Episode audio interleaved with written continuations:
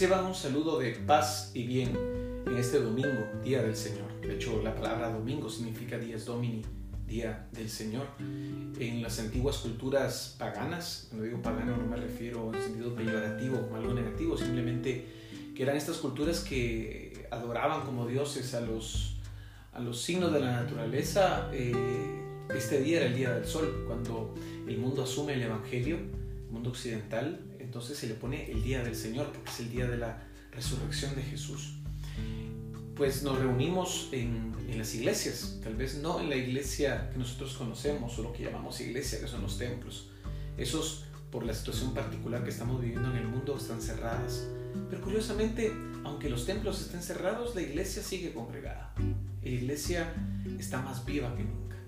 Está viva allí donde comenzó, donde arrancó todo que llamaban la domus ecclesia, es decir, la iglesia doméstica, la iglesia de las casas donde estamos reunidos. Porque tu casa, allí donde hay uno o dos creyentes, es iglesia. Y sobre todo, una iglesia que más que sentada hacia afuera, es una iglesia que está volcada hacia adentro. También en ese lugar y en ese templo, que es un templo edificado por el mismo Dios, dirá la segunda carta del apóstol San Pedro es el templo espiritual del cual nuestro corazón es como el sagrario, es como el santuario en el cual Dios habita.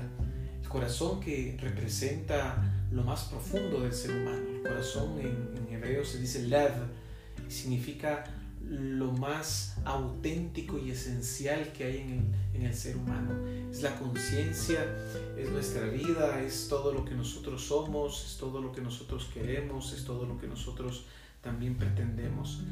Y hoy el Evangelio que se nos da, la palabra que se nos da como alimento para nuestros hogares y para nuestra vida, es eh, el Evangelio de San Juan, la curación de un ciego de nacimiento, alrededor de la fiesta de las tiendas, o lo que llaman los judíos la Hanukkah, es decir, la fiesta de las luces. Curiosamente, es una palabra recurrente, la luz.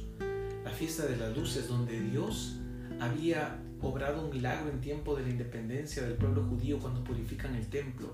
Purifican el templo y tienen que pelear contra los helenos, descendientes del general de, Alejandro Magno, Seleuco, y luchan. Y al luchar eh, hay una llama que tenía aceite solo para un día y dura durante ocho días encendida.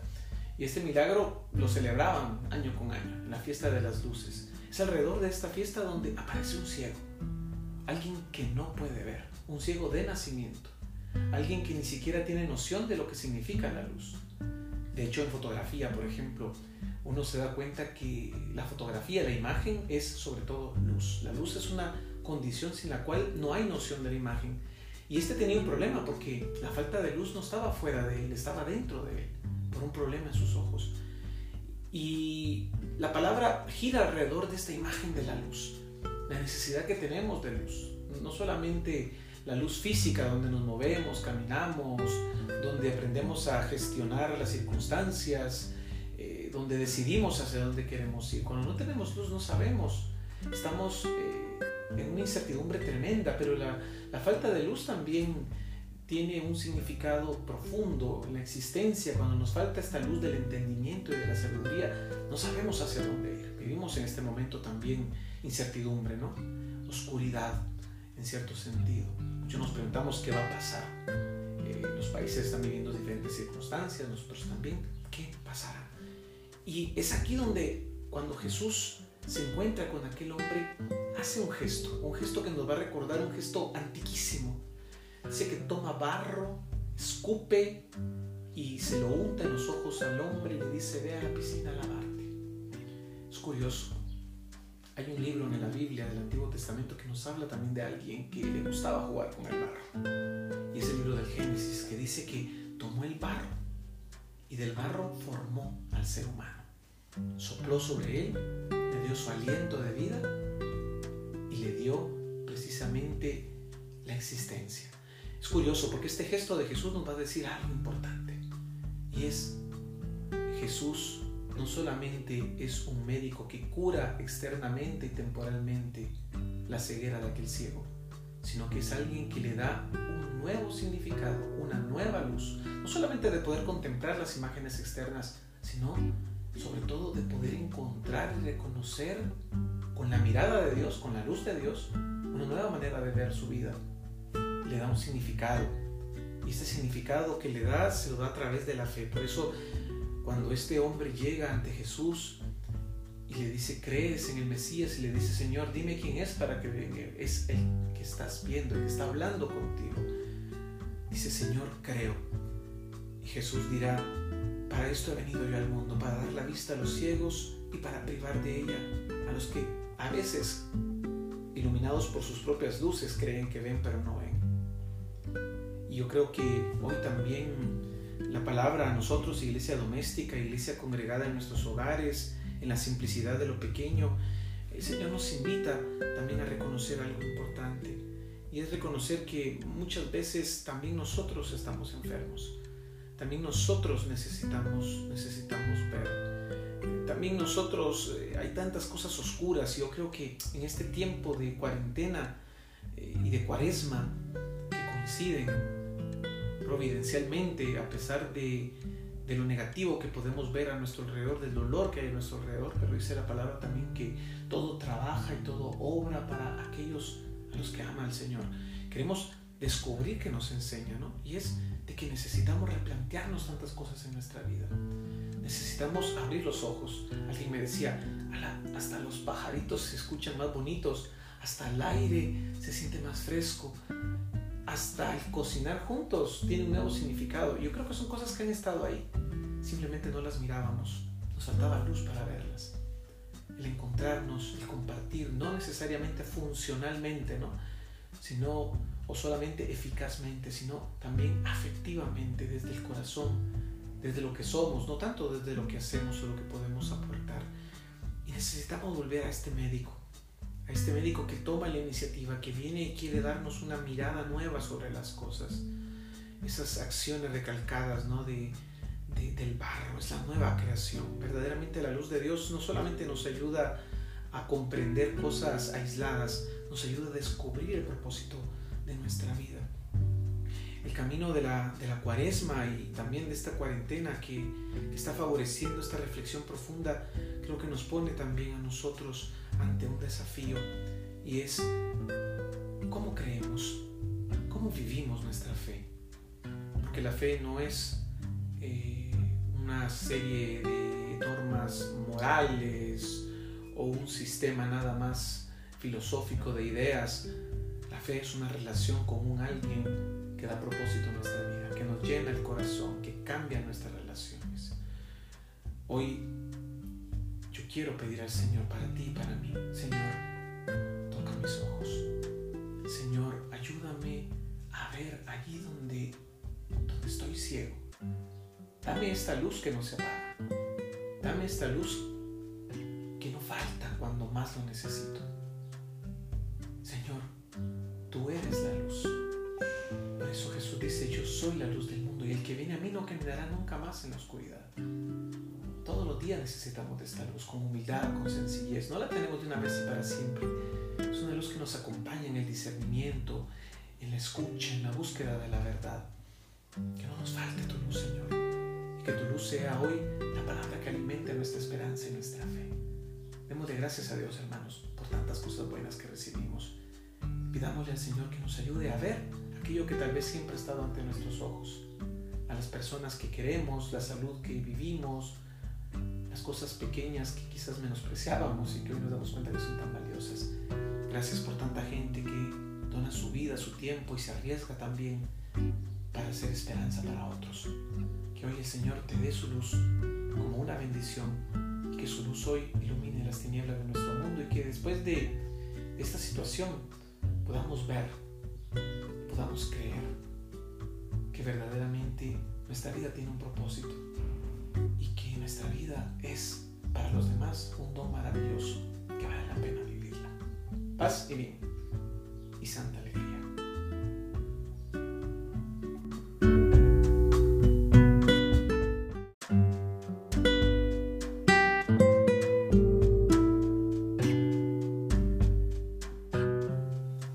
Reciban un saludo de paz y bien en este domingo, Día del Señor. De hecho, la palabra domingo significa días domini Día del Señor. En las antiguas culturas paganas, cuando digo pagano no me refiero en sentido peyorativo como algo negativo, simplemente que eran estas culturas que adoraban como dioses a los, a los signos de la naturaleza. Eh, este día era el día del sol, cuando el mundo asume el Evangelio, el mundo occidental, entonces se le pone el día del Señor, porque es el día de la resurrección de Jesús pues nos reunimos en, las iglesias, tal vez no en la iglesia que nosotros conocemos o lo que llamamos iglesia, que son los templos. Esos, por la situación particular que estamos viviendo en el mundo, están cerradas. Pero curiosamente, aunque los templos estén cerrados, la iglesia sigue congregada. La iglesia está más viva que nunca. Está viva en allí donde comenzó, donde arrancó todo, en lo que llamaban la domus ecclesia, es decir, la iglesia doméstica, la iglesia de las casas donde estamos reunidos. Porque tu casa, allí donde hay uno o dos creyentes, es iglesia. Y sobre todo, una iglesia que más que centrada hacia afuera, es una iglesia que está volcada hacia adentro. También en ese lugar y en ese templo, que es un templo edificado por el mismo Dios, dirá la segunda carta del apóstol San Pedro. Es el templo espiritual del cual nuestro corazón es como el sagrario, es como el santuario en el cual Dios habita. El corazón que representa lo más profundo del ser humano. El corazón en, hebreo se dice lev, y significa lo más auténtico y esencial que hay en el, en el ser humano. Es la conciencia, es nuestra vida, es todo lo que nosotros somos, es todo lo que nosotros queremos, es todo lo que nosotros también pretendemos. Y hoy el Evangelio que se nos da, la palabra que se nos da como alimento para nuestros hogares y para nuestra vida, es eh, el Evangelio de San Juan, la curación de un ciego de nacimiento, alrededor de la fiesta de las tiendas, o lo que llaman los judíos la Hanukkah, es decir, la fiesta de las luces. Curiosamente, es una palabra recurrente, la luz. La fiesta de las luces, donde Dios había obrado un milagro en tiempo de la independencia del pueblo judío cuando purifican el templo. Purifican el templo y tienen que pelear contra los helenos, descendientes del general de, Alejandro Magno, Seleuco, y luchan. Y al luchar eh, hay una llama que tenía aceite solo para un día y dura durante ocho días encendida. Y este milagro lo celebraban año con año, en la fiesta de las luces. Es alrededor de esta fiesta donde aparece un ciego, alguien que no puede ver un ciego de nacimiento, alguien que ni siquiera tiene noción de lo que significa la luz. De hecho, en fotografía, por ejemplo, uno se da cuenta que la fotografía, la imagen, es sobre todo luz. La luz es una condición sin la cual no hay noción de la imagen.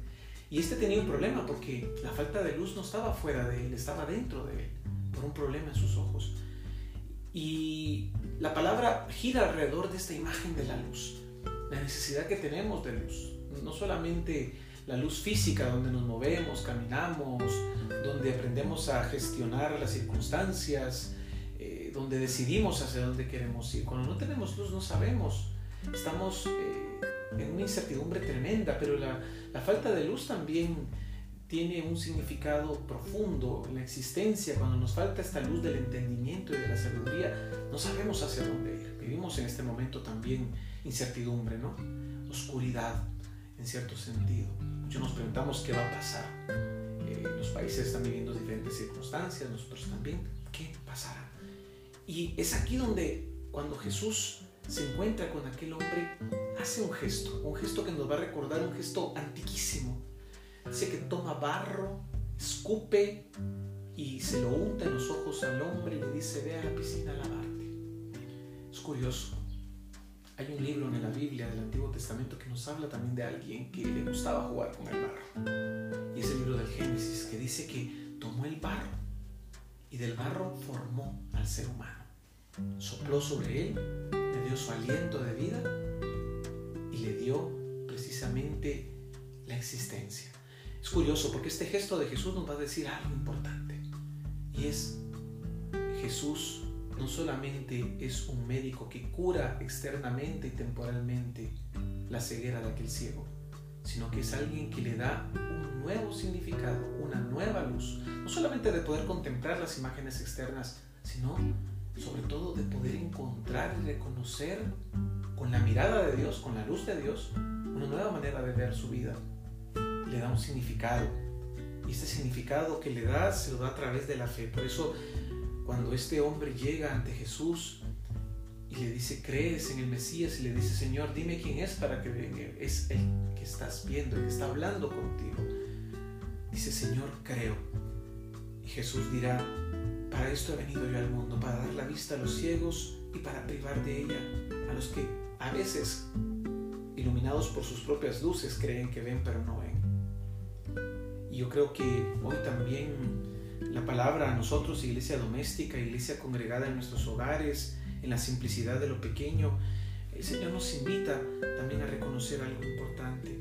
Y es reconocer que muchas veces también nosotros estamos enfermos.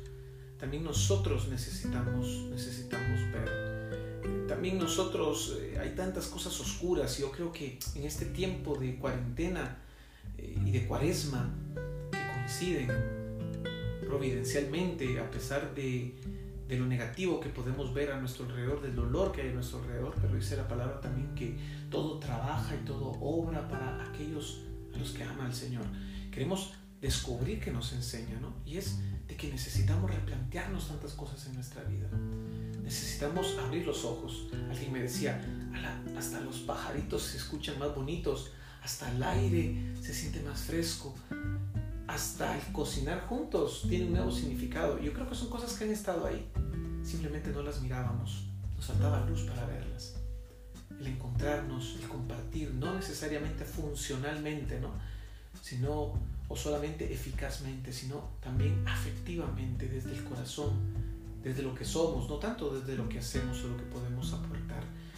Y necesitamos volver a este médico, a este médico que toma la iniciativa, que viene y quiere darnos una mirada nueva sobre las cosas. Esas acciones recalcadas ¿no? de, del barro, es la nueva creación. Verdaderamente la luz de Dios no solamente nos ayuda a comprender cosas aisladas, nos ayuda a descubrir el propósito de nuestra vida. El camino de la, de la cuaresma y también de esta cuarentena que, que está favoreciendo esta reflexión profunda, creo que nos pone también a nosotros ante un desafío y es cómo creemos, cómo vivimos nuestra fe. Porque la fe no es eh, una serie de normas morales o un sistema nada más filosófico de ideas. La fe es una relación con un alguien que da propósito a nuestra vida, que nos llena el corazón, que cambia nuestras relaciones. Hoy quiero pedir al Señor para ti y para mí. Señor, toca mis ojos. Señor, ayúdame a ver allí donde, donde estoy ciego. Dame esta luz que no se apaga. Dame esta luz que no falta cuando más lo necesito. Señor, tú eres la luz.